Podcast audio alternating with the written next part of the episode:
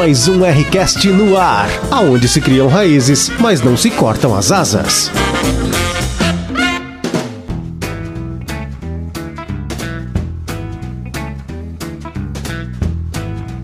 Então tá. Começamos então a nova série de podcast do. Na verdade, não é podcast, é Rcast é, da Escola Teológica Raízes, onde vocês é, têm a possibilidade de ampliar, é, compor as informações que vão ser trabalhadas em sala de aula com os alunos do Básico 1. Beleza? Então, é, começamos essa nova série agora, vamos apresentar novamente a bancada, é, para nos enturmarmos, nos inteirarmos, temos um novo integrante da, do grupo, né? É, o mais novo integrante vai ser o primeiro a se apresentar. É, Fale-nos, quem é você na fila do pão? Oi, pessoal, aqui é o Lucas e é isso aí, eu sou o Lucas. É, enfim, tá, esquece.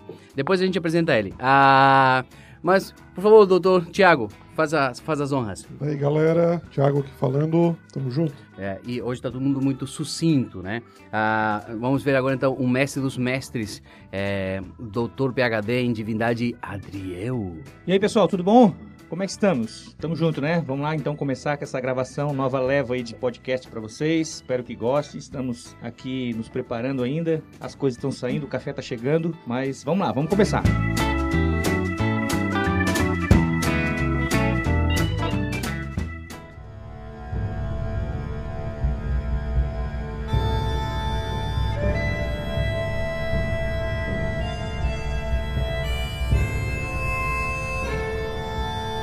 Então, o, o nosso, nosso primeiro episódio aqui da nova temporada, a terceira temporada. Ah, terceira temporada, episódio 1. Né? Terceira temporada, episódio 1. Então, nós temos a História das Religiões.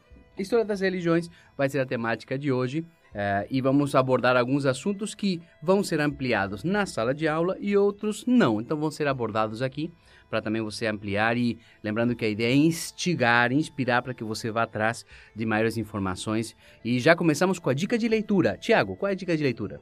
O livro Os Outros, né, em parceria aí com Bibotalk. Pessoal do André, Bibotalk. André- André, André Hayek. André Hayek. Um baita livro aí, né, que traz um contexto histórico de todos os povos que nortearam, né, o povo de Israel. Então, aqueles povos que você lê na Bíblia Sagrada, que, que estão ali é, num contexto contemporâneo junto com Israel, esse livro vai te ajudar a entender a, a questão cultural, a questão religiosa daqueles povos. Isso. Baita livro. Tinha um livro antigo, o Fator Melquisedeque, que o Tiago também leu. Cara, um livro Me diz uma coisa, massa. qual, qual o paralelo entre eles? Qual é mais interessante? Cara, o fator Melquisedeque, ele vai te trazer um, um sentido de soteriologia é, profunda, porque na, na perspectiva aí, vamos dizer, protestante, a gente sempre tem a ideia de que a palavra de Deus só vai ser lançada, só vai ser atingida na vida da pessoa se outro ser humano ir até lá, nos confins da terra e anunciar. E no fator Melquisedeque a gente vê um, um agir de Deus muito interessante, sabe? É o- Porque é um missionário que escreve, né? Uhum. E ele fala que várias vezes que ele chega em vários povos e culturas diferentes, quando ele chega lá, ele se assusta com a forma de culto que as pessoas têm naquelas culturas. E são muito, muito parecidas com, tipo, a, a cultura religiosa e ritualística do, de Israel para com o Deus de Israel, né? Então, esse livro é muito interessante dessa parte soterológica. Ele chega lá para anunciar o evangelho e muitas vezes ele que é evangelizado por outras culturas. Perfeito. É, é tipo o que fala em Romanos, né? Que Deus se revela na natureza e quem observa, quem se encanta, quem contempla, pode chegar a ter pelo menos uma, uma, uma perspectiva do que vem ser a divindade e tudo mais. Adriel, tu chegou a ler o livro Os Outros da Bíblia? Cheguei, cheguei a ler. Um bom pedaço, não terminei ainda. Mas o Samir acabou de falar uma coisa bem interessante, que a Bíblia fala em Romanos, né? Que Deus fala por meio da, da, da natureza e tal. E eu já queria abrir aqui com uma pergunta, já que a gente vai entrar na- nessa questão de história das religiões. É, se a Bíblia realmente fala que Deus é, se manifesta por meio do universo, da natureza e tal, será que Deus não deixou pistas de sua existência nas diversas culturas mundiais? né? Opa! Será que Deus não plantou algum testemunho nas diversas culturas? E a gente aqui não se resume apenas à cultura do povo, mas será que os pagãos têm a noção do sagrado? E aí esse livro fala sobre isso. Eu acho muito interessante, já vou abrir aqui rapidamente, é, falando sobre essa questão do sagrado, para a Perfeito. gente já, já se localizar. É, esse livro fala de, de duas perspectivas bem legal. Uma do teólogo Rudolf Otto, né? Ele, ele diz que o sagrado é, é no sentido, o conceito dele de algo irracional. E irracional não assim no sentido de estúpido ou incoerente, mas irracional no sentido de que a gente não consegue racionalizar Deus. Isso. Aí sim, por isso irracional. Né? E tem um, um- um outro livro também que eu li, que ele faz menção também, que é do mitólogo romeno Mircea Eliade, eu acho que é esse o nome. Ele define que o sagrado é tudo aquilo que se opõe ao profano. Olha só que interessante essa definição. E aí, ele fala que profano é aquilo que é diferente do que não é cotidiano, corriqueiro, comum, né? E ele fala que a manifestação do sagrado, nesse, nesse, nesse conceito que ele dá, ela se revela em qualquer coisa do universo. Por exemplo, uma pedra, uma árvore, uma montanha. Então, quando a pessoa tem uma experiência com aquele objeto, com aquela coisa, aquilo então passa a se transformar num sagrado. Por exemplo, uma pedra sagrada, uma árvore sagrada, uma montanha sagrada. E veja que curioso que todas as religiões possuem algo parecido. Inclusive, isso também aparece na Bíblia. Se você pegar lá a história de Gênesis 28, que diz que Jacó teve uma visão de uma escada, anjos que Subiam e desciam. subiam e desciam. Desciam e subiam. Desciam e subiam, né? Essa, essa é, a, é a sequência. E o que, que aconteceu ali? Quando ele então é despertado do, do, do sonho que ele, que ele vê, o que, que ele faz? Ele faz um. Ele erege uma. Coloca uma pedra, é, Betel, que significa casa é, de Deus. Então, então isso se- aparece também na Bíblia, essa questão do sagrado. do- então, é, eu acho que é interessante a gente ter, começar a ter essa noção, né? E, e que diferentes pessoas, diferentes culturas, elas têm uma percepção sobre o que é sagrado. E aí a gente começa a entrar na discussão de religião. Isso, isso, na verdade, isso veio um pouco mais anterior. Lembra que o povo de Israel, é, quando começava, ainda não tinha um templo e essas coisas todas, eles colocavam postes de adoração nos lugares altos, também em árvores frondosas. Isso tudo era muito, digamos assim, de uma herança um pouco anterior. E aí já entramos, então, no que vem a ser a história das religiões. Bom, a primeira, a primeira coisa interessante ou importante é, bom, se Deus se revela na natureza e em tudo que ele criou, é, tanto que em Romanos se fala assim, são indisculpáveis e tudo mais. A pergunta é, então, os índios que são animistas, que tudo que eles veem é Deus, eles estão louvando a Deus de forma sincera, então? Voltando à questão do Adriel, que ele falou que Deus se revela, a própria palavra de Deus ela nos traz um ensinamento. Quando Paulo estava lá no Areópago, quando ele estava em Atenas, ele olha aquela cidade e ele começa a ver alguns altares. E chegou em um dos altares e estava escrito: Ao Deus desconhecido. Aí Paulo vai dizer: Esse, pois que vocês estão honrando, não conhecendo, é o que eu vos anuncio. Então eu acredito sim que Deus ele deixou, né, para todos a marca dele. Né? Às vezes não conhecendo por nome Deus, mas a essência, em sabendo que existe alguém que está acima de todas as coisas, eu acredito que Deus deixou sim essa marca, para que todos nós pudéssemos então chegar a esse conhecimento de Deus. Então, Paulo ele deixou bem claro, ali existiam filósofos, né, poetas, muitas pessoas entendidas e pessoas que estavam cultuando um Deus que não conheciam. Então, Paulo chega e diz: "Ó, esse aí é o Deus que vocês estão adorando, que é o que eu estou anunciando". Então, eu acredito sim que Deus deixou a marca, mas com o passar do tempo é que nós vamos descobrindo, né, que aquilo que era desconhecido, Deus nos faz entender que é ele próprio. Então, eu acredito na questão do- dos índios, né, Samir? Eu acho até vou deixar para ti porque tu É, não, olha dessa só, tribo, né? é- é, você deu uma volta é, enorme e não respondeu, é, Jogou a pergunta de volta. é, não se responde perguntas com pergunta. Vai lá, Thiago, ajuda ele. Qual é a pergunta, Sam?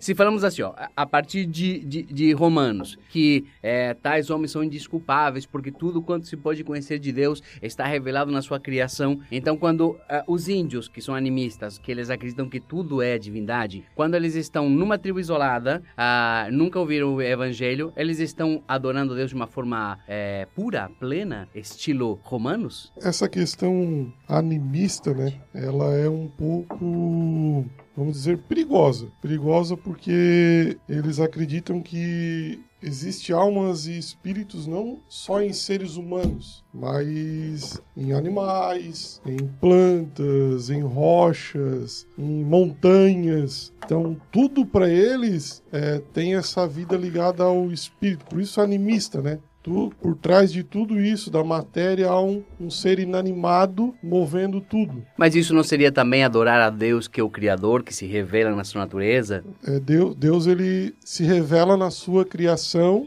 mas ele não é a sua criação. Então ele Boa! se revela através da sua criação. Os céus e a terra manifestam a glória de Deus. Só que não significa que o céu é Deus ou o sol é Deus. Tanto é que naquele livro O Fator Melquisedeque tem um, um deus, que não me lembro qual é o nome agora. O sol era o deus deles. E um fator interessante que o autor do livro coloca, Sam, Adriel, Lucas, é que ele meditando, filosofando acerca da vida, né, pensando nas questões existenciais da vida, ele olha para o sol, que é o deus dele, e vê uma pequena nuvem o cobrindo. E ele, na, na sua questão existencial, ele dialoga, dialoga com ele mesmo. Ué, mas se o meu Deus, que é o Sol, é o Criador de todas as coisas, é o poderoso Deus, que a gente diz que ele é, é ofuscado por uma pequena nuvem como pode ser ele tão, então tão poderoso? Daí é onde entra esse fator Melquisedeque, né? É, dentro do ser humano, aquilo que o, que o Adriel também colocou aqui na mesa, essa questão do sagrado. Deus marcou o homem com o sagrado dentro dele. Então, essa questão de olhar para o sol, perceber que a nuvem cobre ele, uma pequena nuvem,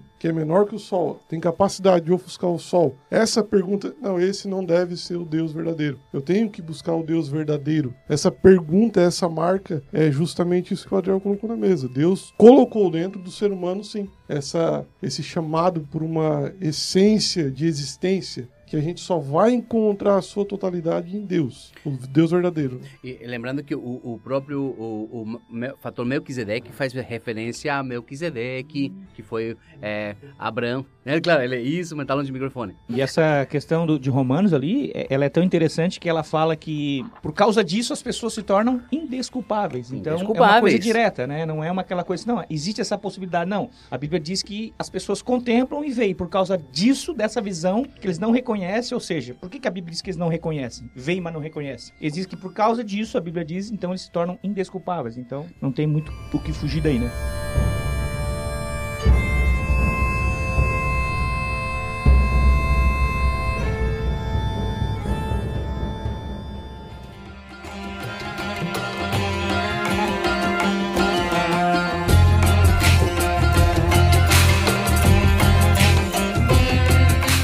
Perfeito. Vamos fazer uma, uma linha do tempo para a gente é, fazer mais, ser mais objetivo, até porque como é uma, um, uma, uma, digamos assim, uma abordagem geral é, da história das religiões, que lembrando que a história na verdade não é uma linha, é sim uma rede, uma, uma composição de coisas que vão se juntando e vão montando experiências e, e, e, maneiras de perceber e tudo mais. Então, olha só, inicialmente, a, o ser humano, vocês mesmos falaram, ele precisa, ele tem em cima um anseio, uma vontade de, de explicar de onde viemos, para onde vamos, qual é a razão de viver, que são as perguntas existenciais. Então, eh, a partir da capacidade de abstração, de pensamento não concreto, passa a ter essa preocupação de, é, ué, tem que ter alguma coisa além, tem que ter alguma coisa a mais. Então, muitos, mas muitos anos atrás, antes de qualquer tipo de religião, é, digamos assim, organizada e estruturada, é, as tribos que eram nômades, eles começaram a enterrar os seus mortos. E ali começam os, os primeiros rituais, é, digamos assim, é, de divindades, de culto. É, de esperança e tudo mais. Então, é, digamos assim, tem várias, várias escavações de milhares de anos atrás e aí a gente não vai entrar no mérito se é terra jovem ou não, isso é uma outra questão, mas ainda assim, é, várias culturas eles enterravam os seus mortos com sentido de respeito, mostrando que o corpo não era simplesmente uma coisa, e sim um, ou, ou um receptáculo, ou um, um cocum, um casulo, por assim dizer, que tinha uma transcendência e tudo mais. A pergunta principal é: as religiões monoteístas três grandes religiões monoteístas, o judaísmo, o cristianismo e o islamismo, elas não são tão antigas assim. Temos outras religiões muito mais antigas. Ah, então a pergunta que não quer calar é: quais foram as influências que nós, quanto religiões monoteístas, tivemos, ah, ou que a gente trouxe ou exportou das religiões anteriores, que eram politeístas, animistas e tudo mais, antes que tivesse uma, uma organização. Lembrando que quando Abraão vai lá e resgata seu sobrinho Ló, é, com seus 318 valentes, quando ele volta, ele encontra Melquisedeque, que dá o, o nome ao fator Melquisedeque, sacerdote do Deus Altíssimo, e ele lhe entrega o dízimo. Olha só, hein? Entrega o dízimo, já tinha uma coisa organizada já. Interessante que, que para muitos é Abraão é o pai da fé, né? Ou seja, é o ápice da promessa de Deus em um homem. E ele chega num lugar e encontra alguém maior que ele. Maior que ele. Sim, tanto que ele respeita, né? É, já tinha revelação já. Bem e não era uma revelação do povo de, eh, de Israel, do povo judeu. Era uma revelação anterior. Então isso nos faz pressupor que tinham outras culturas, outros conhecimentos, outras cargas e que foram assimiladas. Ah, se a gente for pensar, nós temos, por exemplo, assim, a epopeia de Gilgamesh, que é uma, uma narrativa de um dilúvio muito, pelos sumérios, muito, mas muito anterior à escrita eh, hebraica. Então, é, sem, sem trazer a polêmica de o dilúvio foi mundial, foi regional, a questão não é essa. Ou seja, há narrativas muito mais antigas do que a narrativa hebraica é, e a gente pode ter incorporado, e não tem nada de errado nisso. Se nós começamos dizendo que Deus se revela na natureza, os povos anteriores que acumularam esse, essa percepção, elas podem também nos trazer essa percepção e a gente ampliar e melhorar. Ah, que, que tipo de rituais, rituais vocês veem que a gente exportou dos- das, das culturas mais antigas? Eu estava lendo é, uma questão bem interessante, duas, duas- dois rituais. Um é a- o Ano Novo, né? O Ano Novo. E a outra bem interessante, que inclusive é muito. está muito em evidência e tal, a questão do sentar à mesa, ceia. Tem toda uma história Anterior. bem, Uhum. bem anterior, muito anterior. Então, é praticamente o que a gente, inclusive rituais, né? Da, da- rituais da, da, é, da própria da própria igreja, como por exemplo o batismo também. Então tem toda uma história muito anterior, nada não foi criado, né? Não foi um ritual criado. Foi um ritual que foi pegado, emprestado, foi Ressignificado. ressignificado, foi repaginado, né? Talvez até reformatado em algum, algum- algumas questões. Então se aplicou. Então até parece quando a gente fala, não, um ritual é, é- é um, é, é ter uma origem no paganismo. Não devemos nos assustar em relação a isso, né? O que importa é o ressignificado que foi dado. Perfeito. Perfeito. Se você for pensar, vamos pegar um outro exemplo mais prático para que o pessoal também entenda. Ah, você vai pensar Páscoa. Lembra que a Páscoa, ela tem pelo menos umas três ressignificações. A Páscoa judaica, ela, ela é um pouco anterior ainda, porque havia um hábito quando eles eram, quando o povo de Israel, são os filhos de Israel de Jacó, eles entram no Egito, eles eram, lembra, ele- eles eram é, é, nômades, eles eram grupos, núcleos familiares que ficavam transitando por aí e já tinha algumas questões pastoris. Então, é, tanto no, no, na- na- no começo da primavera, no começo do verão, é, é, eram festividades típicas e que eram costumes e hábitos. Quando se faz a passagem, que é a Páscoa, é, na- nas dez pragas, né, na finaleira, por assim dizer, que se ressignifica aquele hábito de fazer aquela festividade, e aí se pega o cordeiro, se tira o sangue, se coloca no umbral. Então a primeira ideia da Páscoa é essa, ou seja, a lembrança de como Deus nos tirou do Egito. É ressignificado com Jesus, a mesma ideia, o cordeiro, o sangue, só que agora por uma, uma ampliando a ideia. Então, quando a gente fala assim, ressignificou alguma coisa, não tem que se assustar porque a própria Páscoa foi ressignificada pelo menos duas vezes e não tem problema nenhum com isso. Com isso. Desde que não contraria as coisas que foram é, afirmadas na Bíblia e tudo mais, é, tá tudo certo. O próprio É. Natal é misturado, né? Levando em questão assim, esse levantamento da, da pergunta, porque ela gira em torno de religiões monoteístas, né? Certo? Daqueles que adoram somente um Deus. Uhum. É, devem adoração a, a um Deus único. E o, o pai é, de, des- de fé dessas três maiores religiões monoteístas é Abraão. Perfeito. Tanto do judaísmo Uhum. quanto do islamismo, que é Ibrahim, né? Sim, E do cristianismo. perfeito. E esse cara é que dá o pontapé inicial para a adoração a um Deus único. Interessante. E no, dentro do judaísmo, eh, se a gente for analisar a história, Abraão era o pai da fé, mas surge outro camarada que é muito importante dentro do judaísmo chamado Moisés. Moisés liberta aquele povo que é descendente de Abraão, que Deus havia feito a promessa para ele, liberta aquele povo do Egito e, e depois que, que está tudo feito ali, que ele cumpre o propósito de libertar esse povo do Egito, Deus institui uma lei, uma lei para aquele povo, sabe, como nação. E essa lei, chamada lei mosaica, né, que nós conhecemos hoje, ela também tem um- uma divisão em três níveis, que é a, a lei do ritual de culto, a lei cívica de, de como uma nação deve se organizar, e a lei moral, que trata da, da essência moral e ética do ser humano. E, e essa lei, ela é baseada, tem os seus princípios baseados na, no Código de Hammurabi, que era uma lei já existente de outras Uhum. culturas Uhum. anteriores. Então, o monoteísmo tem esse pontapé inicial é, por Abraão, e, e se a gente for analisar, daí surge o judaísmo, que é a religião monoteísta mais antiga que a gente tem aí na humanidade, chamada judaísmo, religião monoteísta. Logo depois surge o cristianismo, Perfeito. que é que daí já vem com princípios judaicos, ela já é uma vertente Já é uma ressignificação, de do... aquilo que você falou, né? Do judaísmo.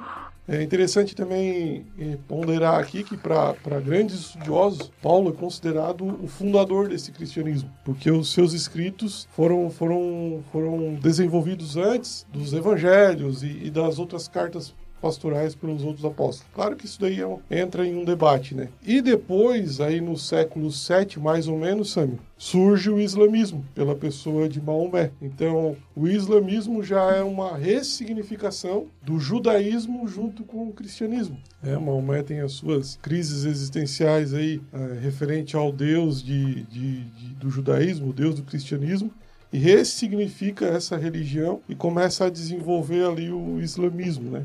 Que é uma das religiões que mais cresce hoje é, monoteísta. O Islã? Sim, sim, sim. É bem possível que até o final do.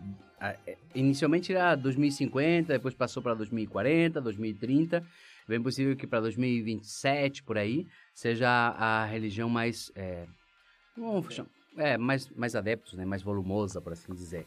É, tem a ver também com a maneira com que eles. é, o cristianismo cresceu, na verdade, na sua grande.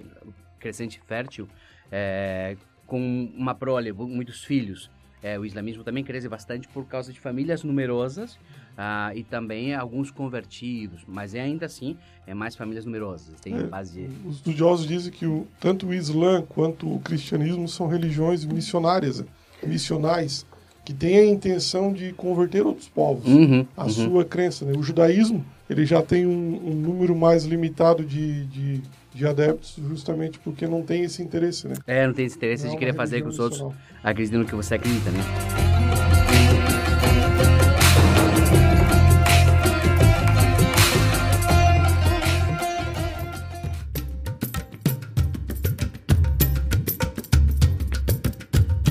Existe alguma uma religião que possa se dizer que é um- uma, a mais antiga, por assim dizer, em vigência? Segundo a PUC São Paulo, de uma pesquisa aí que a gente andou sondando, é o hinduísmo, né? Por quê? Porque os primeiros textos sagrados né, são datados de 3.500 anos. Ou seja, o que faz disso, né, a religião mais antiga. 3.500 antes de Cristo. 3.500 anos de Cristo, então, exatamente. é. 5.500 anos atrás. E, e- e é interessante que o hinduísmo ele não teve um, um fundador, né? Nem o Messias, né? É, ele não tem, porque ele é uma, é uma mescla de, de- de- várias crenças, reúne muita. é, uma grande quantidade de princípios e tal, né? E eles têm alguns deuses importantes, né? Que são Brahma, Vishnu e- e Shiva. É a tríade de criação. É tipo a trindade nossa. Claro, não é a mesma coisa, mas a tríade de divindade mais importante, na verdade. Mas, ô Sami, só é, relembrando, né, que nós também, apesar de crermos na trindade, não são três deuses, né? Nós Opa! estamos falando É isso aí, né, da ótimo. questão monoteísta, né? Então talvez alguém pode pensar, né? E já ouviu até mesmo alguém confrontar dizendo, não, vocês acreditam em três deuses, né? Porque é Pai, Filho e Espírito Santo. Então deixar bem claro, né, para quem está ouvindo, que nós não temos três deuses, nós temos um Deus apenas. Por que, que é, é bom falar isso? Porque a gente ouve no nosso dia a dia, né, muitas pessoas às vezes desqualificando o cristianismo, dizendo que nós cremos em vários deuses, né? E não, na verdade não, não é isso. Nós cremos em um único Deus, mas cremos também que eles estão divididos, né, em três pessoas. Não é que são três deuses, é um Deus só, a essência é uma só.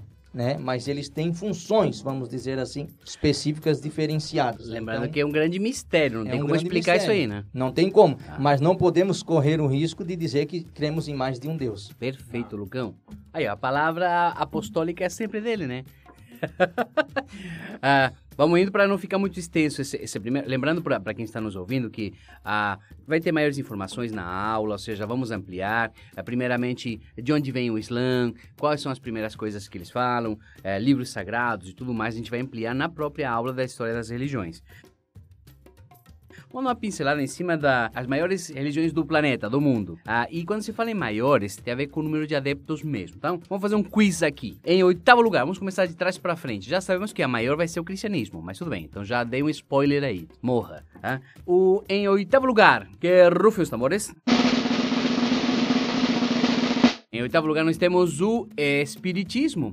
Lembrando que o Espiritismo não é necessariamente uma religião, tá? Não é uma religião. É, foi, foi, digamos assim, compilada, organizada por Allan, Allan Kardec, que era um, era, ele era um, era um professor, na verdade, é, pedagogo. Então, ele, e curiosamente, ele foi para desmentir, né? É, na, na época, na França, tinha muitas essas mesas brancas, onde a pessoa ia lá e falava com espíritos. Ele foi lá para tentar é, dar uma, uma, uma quebrada nisso tudo. E tinha um monte de lugares que era ruim mesmo, ou seja, que era, era treta, mas tinha um monte de coisa que ele não conseguiu explicar. então ele começou a se interessar, ele acabou, digamos assim, é, é, fundando esse, essa corrente, esse pensamento. Eles tecnicamente se julgam cristãos, tá? Eles são cristãos, Uh, mas claro que em, em, em, doutrinas do cristianismo, eles fazem coisas que a gente acredita que não são possíveis, tá? Aproximadamente 13 milhões de adeptos no mundo inteiro e o lugar onde mais espíritas tem no planeta é no Brasil. O Brasil é o local que tem mais espíritas na face da Terra. Engraçado que é no Brasil também que existe mais, mais ato profético em relação a a Deus abençoar a nação e é onde mais cresce coisas controversas. Controversas e tudo mais. Nem vamos mexer nisso aí, mas já mexendo, né? Nem vamos mexer, mas já mexendo, tem muita coisa assim que, que as pessoas fazem, tipo, mandingas e tudo mais. Assim como a gente julga que o, o espiritismo não é cristão, porque ou não é cristianismo, porque fazem coisas contrárias ao que está na Bíblia, tem muita mandinga por aí que também é contrário ao que está na Bíblia. É só para observar. Bom, em sétimo lugar, que é Rufus Tambores curiosamente, é o judaísmo. Ah, lembra que oitavo lugar é o que menos tem das grandes religiões.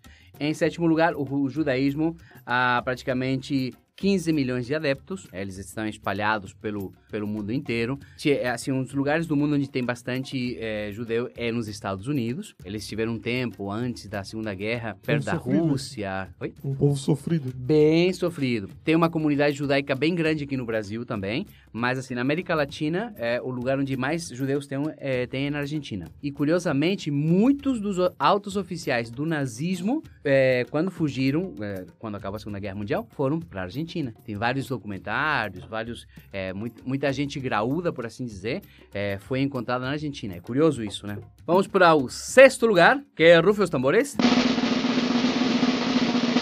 Ah, o sikhismo. Ah!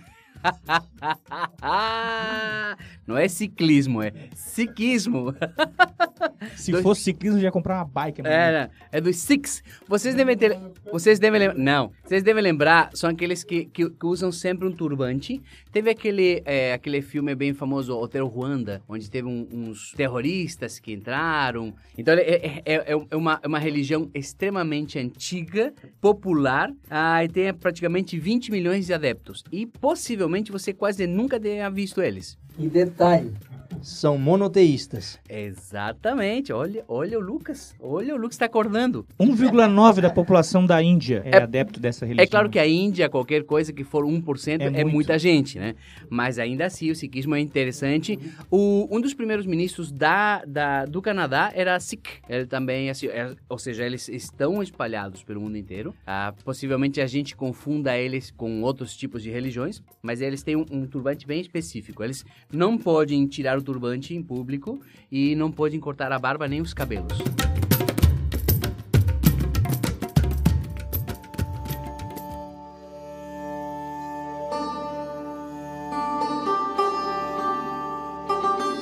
E na quinta posição. Que é, Rufus Tambores? Se ligaram? Siddhartha Gautami. Buda! Sim! Budismo. Lembrando que Buda não é nome, tá? Só para avisar. Só para avisar. É? Então, Buda quer dizer o iluminado, a iluminação. Tecnicamente, todo praticante do budismo pode chegar a ser um Buda. Assim como Lama também não é nome. Ah, mas o Dalai Lama, beleza. o Dalai Lama. Só que Lama não é nome. Ah, ah, o budismo tem aproximadamente 376 milhões de adeptos. Lembrando que durante um bom tempo também ficou meio que é, chique ser budista, né? Era meio que modinha, como às vezes o cristianismo também é, cá entre nós. Também, o, além de não, o nome não ser Buda, ele também não era gordo, né? ah, não, claro, não, tudo bem, mas é que assim, ó... A, É importante isso. é importante. Ele não era gordo.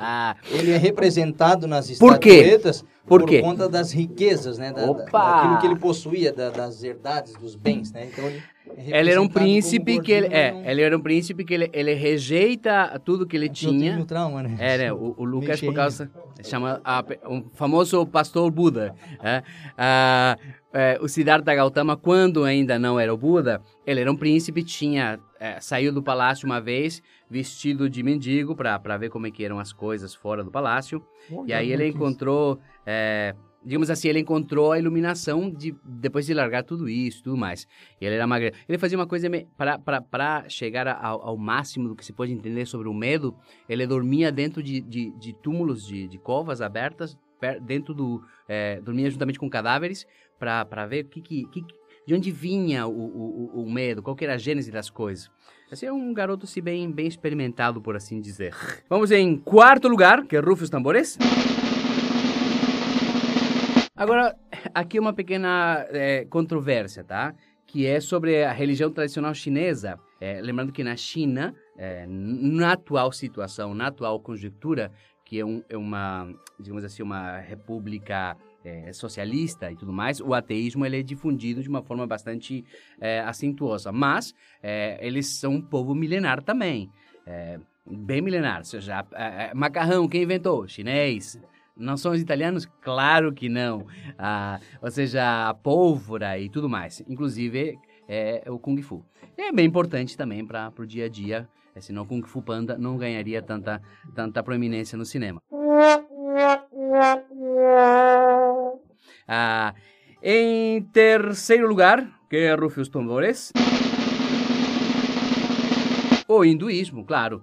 São aproximadamente 900 milhões de adeptos. Tecnicamente, toda a Índia é, pertence ao hinduísmo, que eles têm um panteão assim enorme de divindades. Em segundo lugar, já sabemos ah, que é o islamismo, com 1,6 bilhão de adeptos. Isso, na verdade, é de uma, uma, uma, uma revista Scientific of American é, de uns 4, 5 anos atrás, tá? Mas eles é, já cresceram bastante. E em primeiro lugar, o cristianismo com 2,2 bilhões de adeptos. E aí fica agora uma, uma pergunta no ar, né? A pessoa fala assim, ó, ah, mas Jesus vai voltar quando todas as pessoas ouvirem sobre Jesus. Eu não sei quem nunca ouviu falar sobre Jesus, mas enfim, né? É complicado. Eu tô- Tá, que eu tô empolgado porque eu quero chegar logo, logo lá. Essa, Ah, essa questão do cristianismo, né, o Sami? Ah, as pessoas falam, bah, 2, mais de 2 bilhões de, de adeptos, né? Então, é, só que a gente, a gente tem que entender, é, dentro do cristianismo, é, desde que se iniciou lá com Jesus e seus apóstolos, é, a gente acompanhando a história, vai surgir várias ramificações dentro dessa chamada cristianismo. O Sami falou aqui do espiritismo, que é uma ramificação do cristianismo, se dizem cristãos, então a gente tem que também entender essa, essa questão. Você pega é, o cristi- cristianismo como único até aí os meados de, de, de 300 de- depois de Cristo, quando Constantino, imperador de Roma, é, meio que libera a- essa adoração a Jesus Cristo, os cristãos, e depois, no final do quarto século, você tem em Roma a instituição do cristianismo como religião oficial do império. Então, daí para frente começa é, uma, uma outro, outro tipo, já começa é, é, questões diferentes entrando no, no cristianismo, algumas é, é, ordens de, de culto, você, você já pega a cultura greco-romana já influenciando o ritual de culto cristão. Aí você pega até o mil, até o século 11, Sami, depois de Cristo, você também você tem somente é, essa ramificação de cristianismo que deve é, satisfações a Roma, porque se tornou a religião oficial do império. Depois aí surge é, além da Igreja Católica Romana, Os surge ortodoxos. Os ortodoxos. Aí já tem uma ramificação. Aí você pega no século XVI, com a Reforma, você já tem uma outra ramificação. Protestantes. E, e esse cristianismo vem se ramificando, vem se partindo, vem se, se, se mostrando em, em, em multifacetações. né?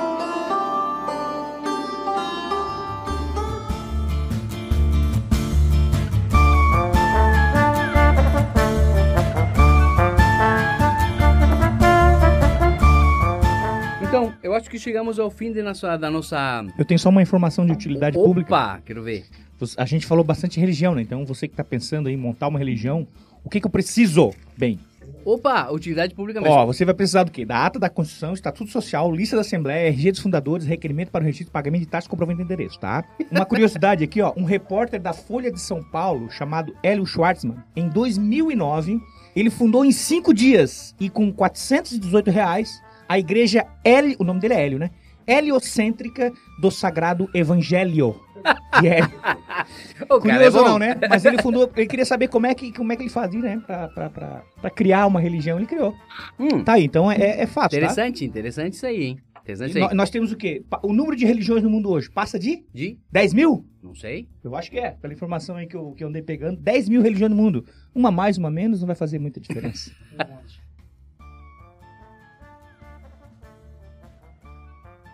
Mas ainda, ainda É assim era a Uma linha igreja chamada. Poleiro dos Anjos. Ele tá de montar uma Pode religião. pesquisar que tem. Vamos fazer, sei lá, vamos adorar. Teve, teve numa época que o, o pessoal, os, os ateus ficaram na moda também. Aí fizeram a, a, a igreja do, santo, do espaguete voador, tá ligado? Do espaguete e a, e a môndega voadora. Ah, pra zoar e pra brincar, dizendo assim o que qualquer um poderia montar uma, uma religião, alguma coisa assim.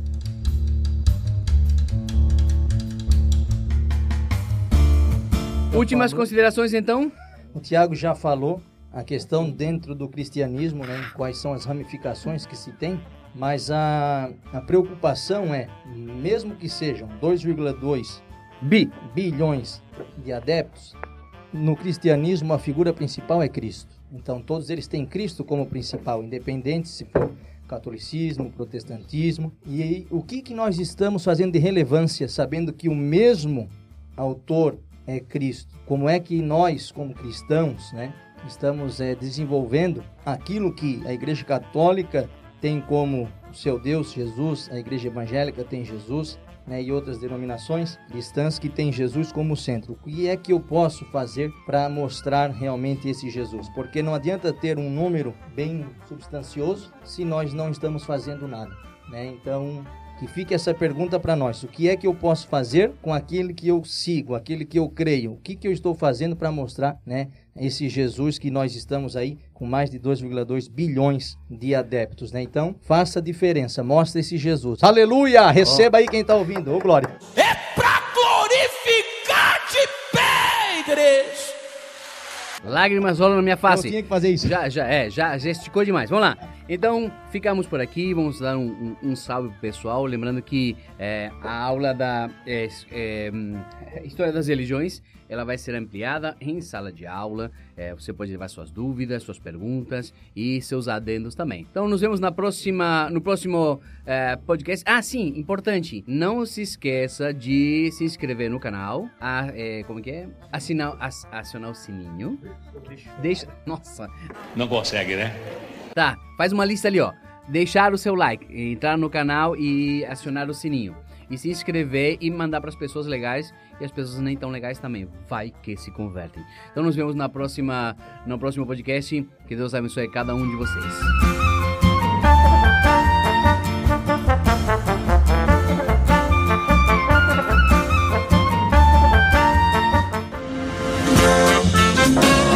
Ao fim de mais um Rcast, lembramos que, se a teologia que estudamos não nos leva à humildade, não é sobre Deus que estamos estudando.